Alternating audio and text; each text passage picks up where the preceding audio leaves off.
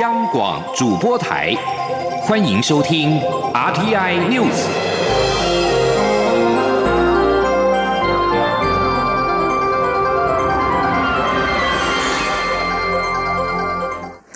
各位好，我是张旭华，欢迎收听这节央广主播台提供给您的 RTI News。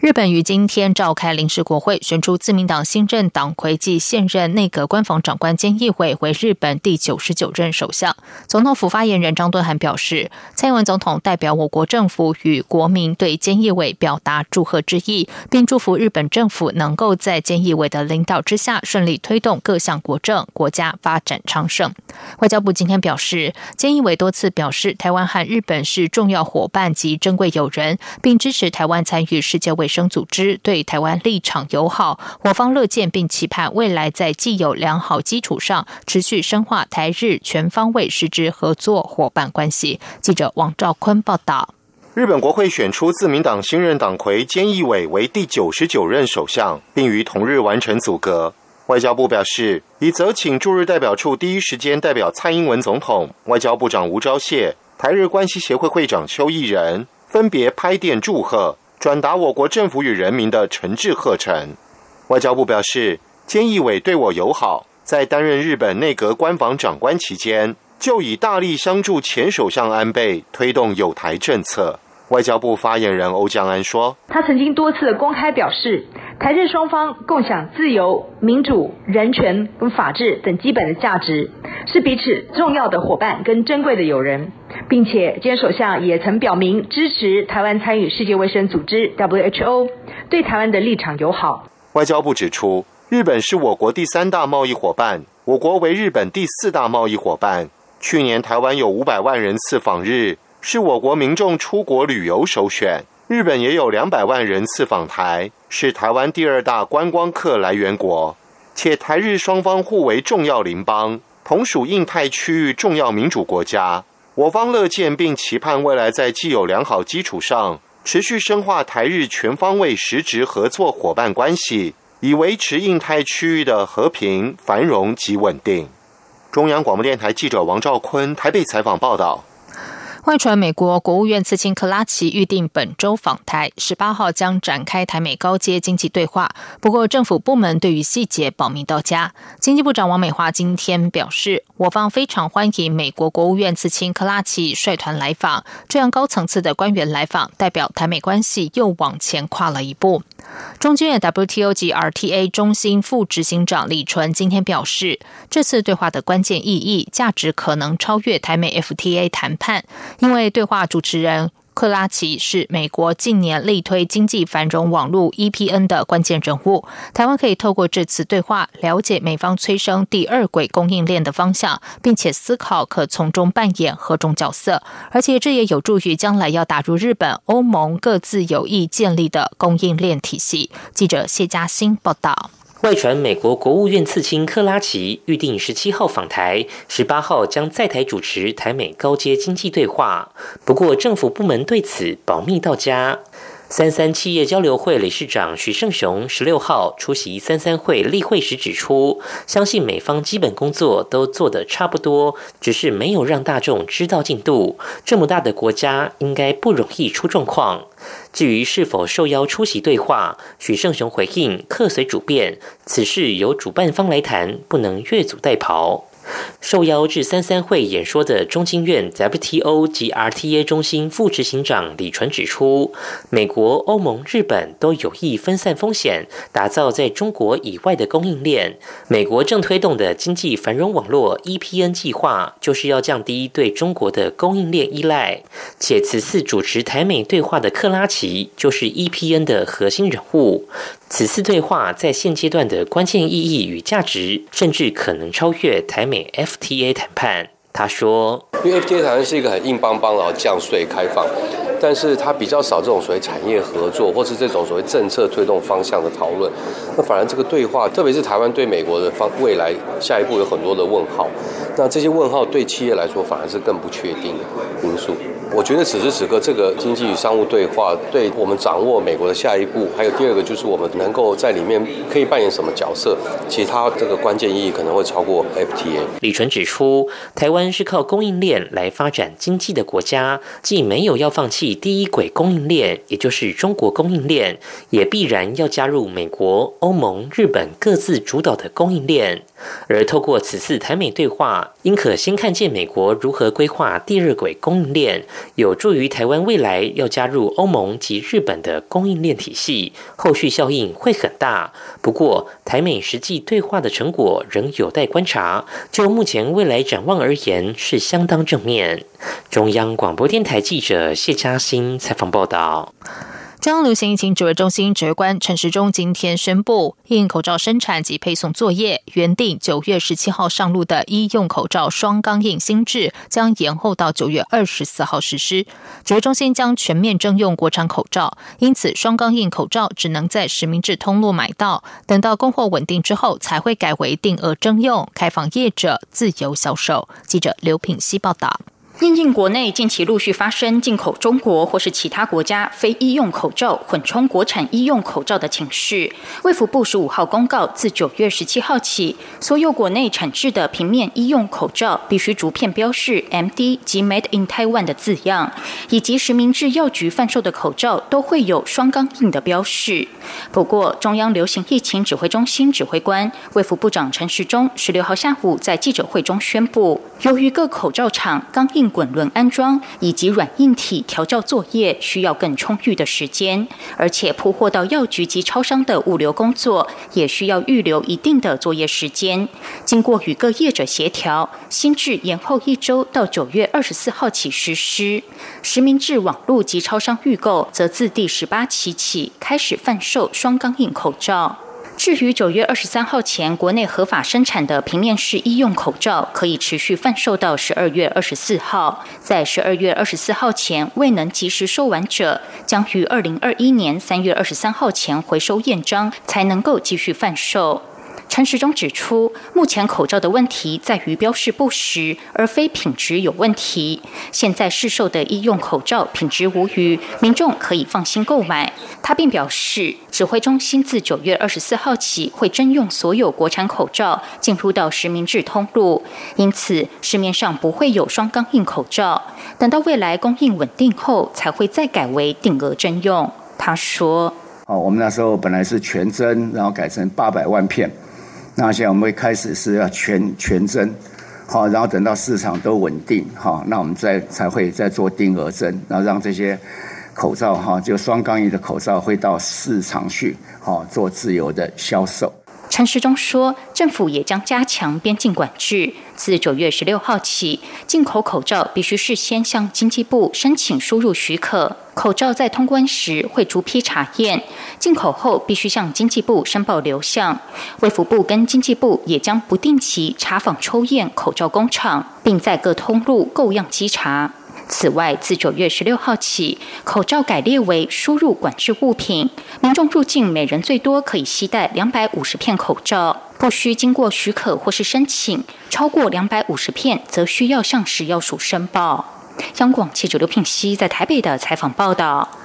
台湾自制疫苗进度落后国际，外界相当关注台湾和 COVID-19 疫苗全球取得机制 COVAX 签约的进度。中央流行疫情指挥中心指挥官陈时中今天表示，台湾和 COVAX 接触至今，感觉 COVAX 还算是个公平的平台，顺利的话，双方很快就能够正式签约。陈时中指出，指挥中心对于国内几家疫苗厂报。保持着高度期待。由于疫苗可能会是长期的需要，如果一直仰赖国外进口，不利于我国防疫。因此，政府积极鼓励国内的疫苗厂，也会在行政上尽量给予协助。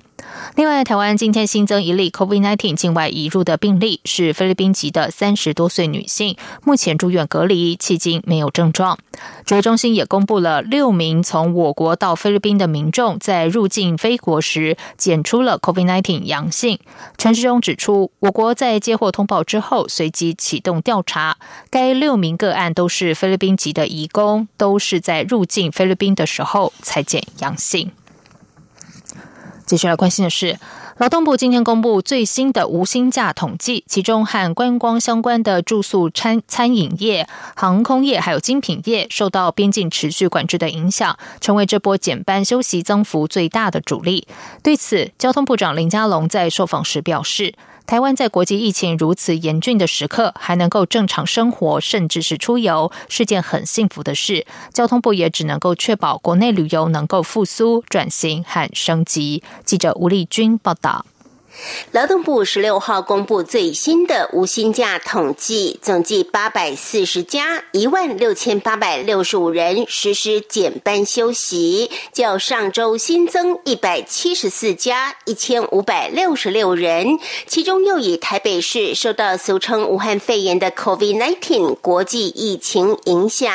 边境持续管制，增幅最大。新增无薪假行业则以与观光相关的。住宿、餐饮业、航空业及精品店为主。对此，交通部长林佳龙受访时表示，面对国际疫情如此严峻，身为观光主管机关的交通部，也只能确保国旅能够复苏、转型跟升级。他说：“台湾在这个国际疫情这么严重的时刻，哈，还能够正常的生活，甚至出外去旅游，应该是很幸福，也需要珍惜的事情。那作为我们观光的主管机关，我们是确保国内的旅游能够复苏，而且确实我们这半年多来的纾困跟振兴有达到一定的效果。那也需要利用这个期间哦，开始展开转型跟升级。”林佳龙也强调，面对旅游市场的变化，难免会有进场及退场。交通部就是对于想增加投资、迎接下个阶段旅游旺季的业者，全力辅导他们转型跟升级。至于有些考量到自身今年的状况，想做调整甚至退场的业者，交通部也会要求他们要做好员工权益的保障。央电台记者吴丽君在台北采访报道。在外电消息方面，世界贸易组织 WTO 十五号表示，美国总统川普政府对总值超过两千亿美元的中国商品加征关税，违反了世贸规则。这是世贸组织首度就川普政府对各国课征的关税做出不利裁定。中国商务部随即表示，希望美国尊重这项裁定，采取实际行动维护多边贸易体系。不过，美国贸易代表莱特海则批评这项裁定。美国国会议员也纷纷批评世贸组织罔顾证据，被中国影响左右。美国总统川普也对此表达强烈的不满，批评这个国际贸易机构没有能力阻止中国的不公平贸易行为。川普表示会关注裁决的结果，不排除对世贸采取行动。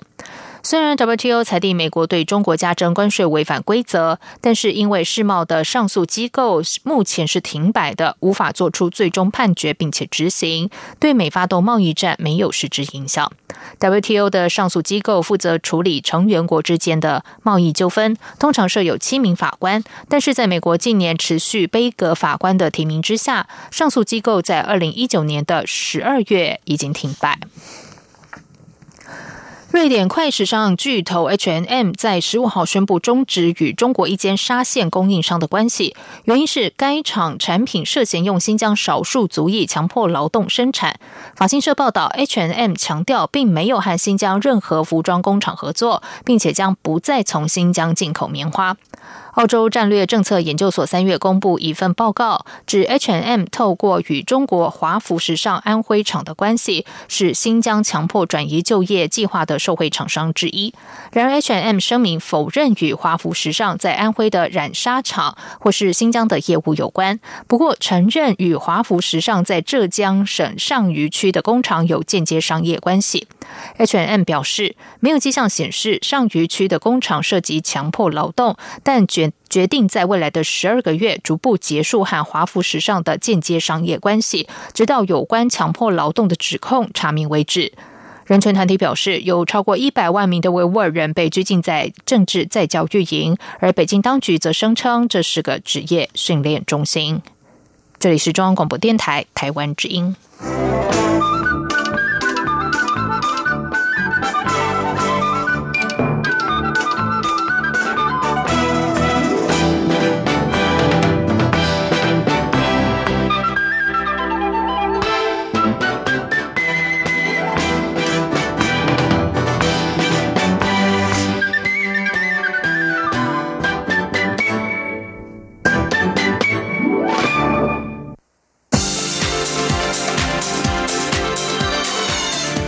是中央广播电台，台湾之音，欢迎继续收听新闻。时间是十九点十五分，欢迎继续收听新闻。法务部日前公告科技侦查法草案引发疑虑，法界人士质疑这部草案侵犯人民的隐私权以及言论与行动等自由，并认为修正通讯保障及监察法即可。法务部长蔡清祥今天说明，科技侦查只针对犯罪嫌疑人，而且只要经过一定程序，并非针对一般民众。制定特别法，则是希望能更严谨，让执法者有所遵循。法务部检察司副司长李豪松也强调，基层办案人员需要提升办案武器和工具。法案内容可以讨论，但不要一开始就将其污名化。记者欧阳梦平报道。法务部严拟科技侦查法，在野党及法界人士担忧将侵犯人民的隐私及言论与行动等自由。法务部长蔡清祥十六号说明，这是犯罪侦查。只针对犯罪嫌疑人，要有构成犯罪，而且是重罪才会启动侦查，也要经过一定的程序、一定的范围，并非政治侦防或是做全民资讯的搜集。至于为何不修正通讯保障及监察法，而是要另立新法，蔡清祥表示，如此会更为严谨，让执法人员有所遵循，以保障人权。他说：“通讯监察法啊，它的是要监察的对象啊，还有它的内容啊，是没办法涵盖新兴的呃科技啊，譬如像无人机啊，或是 GPS 啊等等，这不是通讯监察法就可以涵盖的，所以才要用立法特别法的方式啊，再来做规范。我们比别的国家还要更严谨。”希望来立特别法啊，来让呃大家来遵循。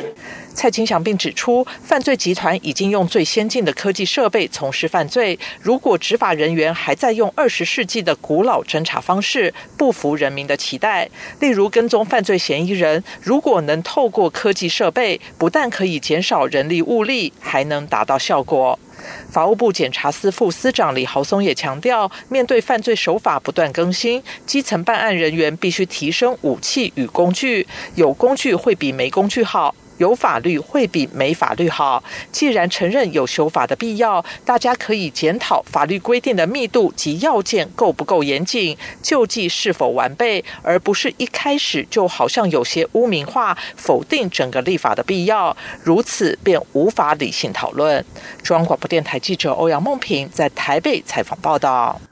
由于科技侦查法草案引发议论，是否侵害人民隐私？法务部检察司长林景村今天表示，草案虽然已经公告结束，考量各界的意见多，将进行研议之后，再送行政院核转立法院审议。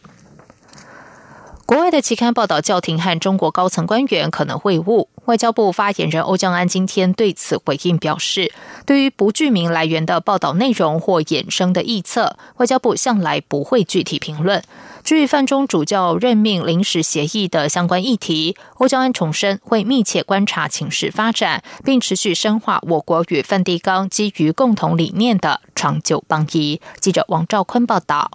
台范关系近日因为教廷有意与中国续签主教任命协议，又受关注。国外的天主教期刊接续报道范中高层可能会面一事，台湾媒体跟着转载报道，教廷判设驻中代表处拟总理级会晤。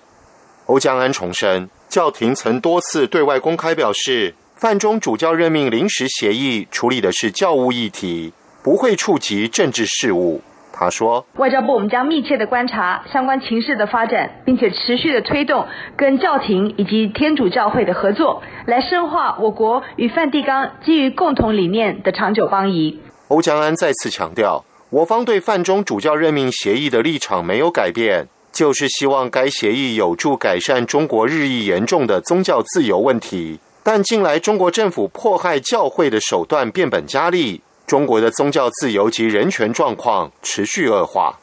此外，在该天主教期刊的报道当中，除其消息来源没有具名外，所谓“拟总理级会晤”的内容，其实来自撰写者自己的推论与意见，因为写法都是使用“如果”“下一步理应会是”之类的词汇来做表述。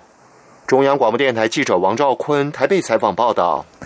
针对中国国台办发言人马晓光对海峡论坛称民进党阻碍两岸交流一场空的言论，民进党发言人谢佩芬今天表示，中共应该摒弃把两岸交流作为统战工具的思维，才能够带来两性互动。国台办这样的发言无助于两岸关系的发展。记者刘玉秋报道。针对中国国台办发言人马晓光称民进党阻碍两岸交流一场空，民进党发言人谢佩芬表示，民进党一直主张两岸应秉持对等、尊严、互惠的原则，并在健康、不设定前提的条件下进行交流。中共应摒弃把两岸交流作为统战工具的思维，才能带来两性互动。国台办这样的发言无助于两岸关系的发展。谢佩芬重申，健康的两岸交流不应。当损害尊严和国格，不能违反法定，更不能伤害国家主权与利益。但海峡论坛对台统战的目的昭然若揭。中共若借由统战会议以达成和平统一、一国两制的目的，更是与台湾主流民意背道而驰。呼吁朝野共同抵抗中国的霸权。中共一味的透过统战活动分化台湾，造成台湾的纷扰，是扭曲而且不健康的。中方应该摒弃既有的统战手法，与台湾一同维护两岸关系的和平稳定以及两岸交流的健康发展。同时，我们也呼吁全国各党派应该共同坚持台湾自由民主的价值，才能够抵抗中共霸权以及统战的威胁。谢佩芬并表示，民进党乐见两岸人民正常交流往来，但过程中必须合于我国政府的法律规范，切勿损害对等、尊严、互惠的原则。中央广播电台记者刘洲采访报道。立法院新会期即将开议，国民党主席江启臣今天在国民党中常会表示，他期许国民党立院党团以精确的论述监督含莱克多巴胺猪肉进口议题，以及严格审查中央政府总预算。美国国国务次卿克拉奇将访问台湾，江启臣也呼吁民进党政府应该要忠实的传达人民心声，让美方能了解国人对于食安的重视。记者王威婷报道。立法院新会期将开议，朝野攻防山雨欲来。国民党主席江启臣十六号在国民党中常会上表示，期盼国民党立院党团坚守立场，以精确的论述全面制衡一党独大的民进党，严格监督瘦肉精美猪议题和审查中央政府总预算。江启臣说，石安公投联署已经跨越第一阶段门槛，国民党将尽速将联署书并投公投榜大选的联署书一起送至中选会审查。江启臣也表示，蔡英文总统去年在总统大选辩论会上回应亲民党主席宋楚瑜提问时，曾经承诺愿意到立法院进行国情咨文报告。江启臣呼吁蔡总统回应在野党的诉求，建立宪政惯例。江启臣说：“除了前面提到的公投行动，我们也将联合理念相近的公民团体，以各种形式表达诉求，坚持维护人民食安。”要求国会审查机制支持立法院党团提出的总统国情咨文、行政院长道歉、农委会主委下海等三大诉求。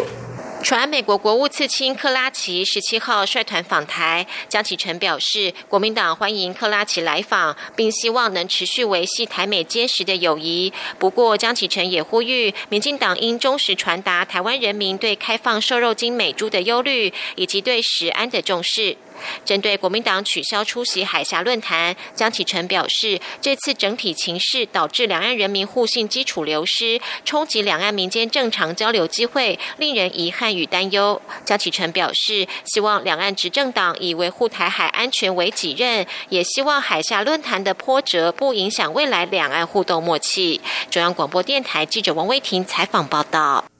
二零二零云林国际偶戏节将于十月一号到十一号在云林的虎尾镇盛大登场。今年特别集结了史艳文、素环真、弃天地、花信风、藏镜人、黑白郎君等六大经典布袋戏男神角色一同亮相，邀请民众于中秋假期一同游云林看偶戏、吃美食。记者郑祥云、江昭伦的报道。两位扮演石燕文、苏环珍的 coser 一出场，气势万千，为即将于十月一号登场的二零二零园林国际游戏节造势。不止史艳文、素环真，还有弃天地、花信风、藏镜人、黑白郎君等台湾布袋史上六大经典角色，都将于偶戏节开幕演唱会上一起亮相。不过，还是有人不服气，国民党副秘书长谢龙介就操偶壁雕踢馆，自荐加入男神阵容。我壁雕这天然的，用来注下的。你哪会讲个秘密说出来呢？嗯，我跟你讲，所以咱要公开顶宣布男神，是，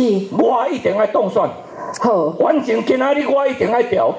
第七个男神，第七个是我山中有地球，世上无敌人。相当喜爱布袋戏的知名艺人吴凤，则准备要前往云林一日游，拍摄网红影片，希望让更多人认识布袋戏之美。我的影片虽然是中文，但是我的字幕都是土耳其话的。我我非常希望家乡的人，因为他们的世界。目前没有这个布袋戏，他们完全不知道。对。但是多多少少，如果看到我们的这个云林的美、云林的特色之后，也有人会知道，啊，原来台湾这么遥远的国度，我们有一个布袋戏这个文化。云林县长张立善表示，今年云林国际游戏节规划一系列精彩节目，还有结合科技展演的光雕秀，以及陈锡煌、黄俊雄、钟任弼与不同时代剧团带来精彩演出，邀请民众一同到云林看偶戏，品尝云林美食。张立善说。我们从十月一号，我们在整个布呃布袋戏馆哈啊，整个以科技啊新科技的方式哦来啊揭开这个序幕之后呢，我们十月二号的晚上，在我们虎尾高铁旁啊隆重的啊音乐会登场，演唱会登场，也是以一个布袋戏为主题的这歌曲了哈。那再来一连串的每天每天哈都有我们不同的这些啊竞赛，甚至有不同的演出哦。云林县文化观光处长陈碧君也预告，今年国际游戏节策划的六大男神限定文创商品，更设计精美酷卡，绝对会让藕粉满载而归。中国面台记者郑祥云、张昭伦台北采访报道。在外的消息方面，以色列总理尼坦雅胡今天表示，加萨走廊的好战分子十五号晚间发射了数枚导弹越过边界，目的是要阻止以色列和波斯湾的阿拉伯国家缔结和平协议。巴勒斯坦当局则表示，只有以色列从占领区撤出，才能够为中东带来和平。以色列也向加萨走廊进行轰炸，回应来自巴勒斯坦地区的火箭。尼塔雅胡随后在一份声明中表示，想阻止和平的人不会得逞，以色列将打击所有试图伤害我们的人。就在巴勒斯坦进行火箭攻击的同时，以色列和阿拉伯联合大公国及巴林正在白宫签署具里程碑意义的关系正常化协议。半岛电视台报道，有数百名的巴勒斯坦人十五号在约旦河西岸占领区和加萨走廊抗议，谴责阿联和巴林与以色列达成关系正常化协议。接下来进行今天的前进新南向。前进新南向。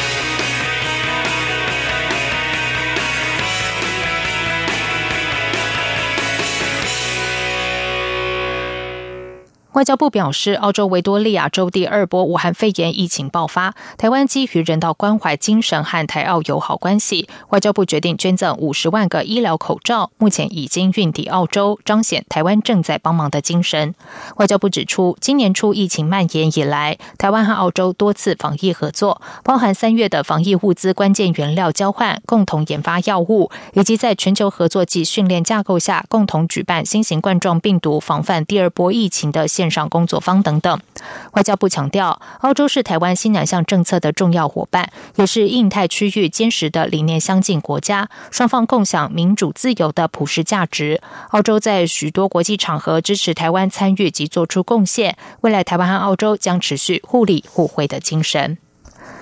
马来西亚大展集团宣布将和台湾新金控合作进行绿电投资。马来西亚大展集团首席营运官方尊利亲自来台完成签约，将先投入新台币一百亿元发展太阳能电厂项目。方尊利表示，大展集团过去在越南、缅甸、柬埔寨、马来西亚等地都有进行绿电投资，主要布局东南亚。这次会选择来台湾投资，主要是觉得台湾的绿电发展和技术更为成熟，希望能够透过投资的机会学习台湾经验。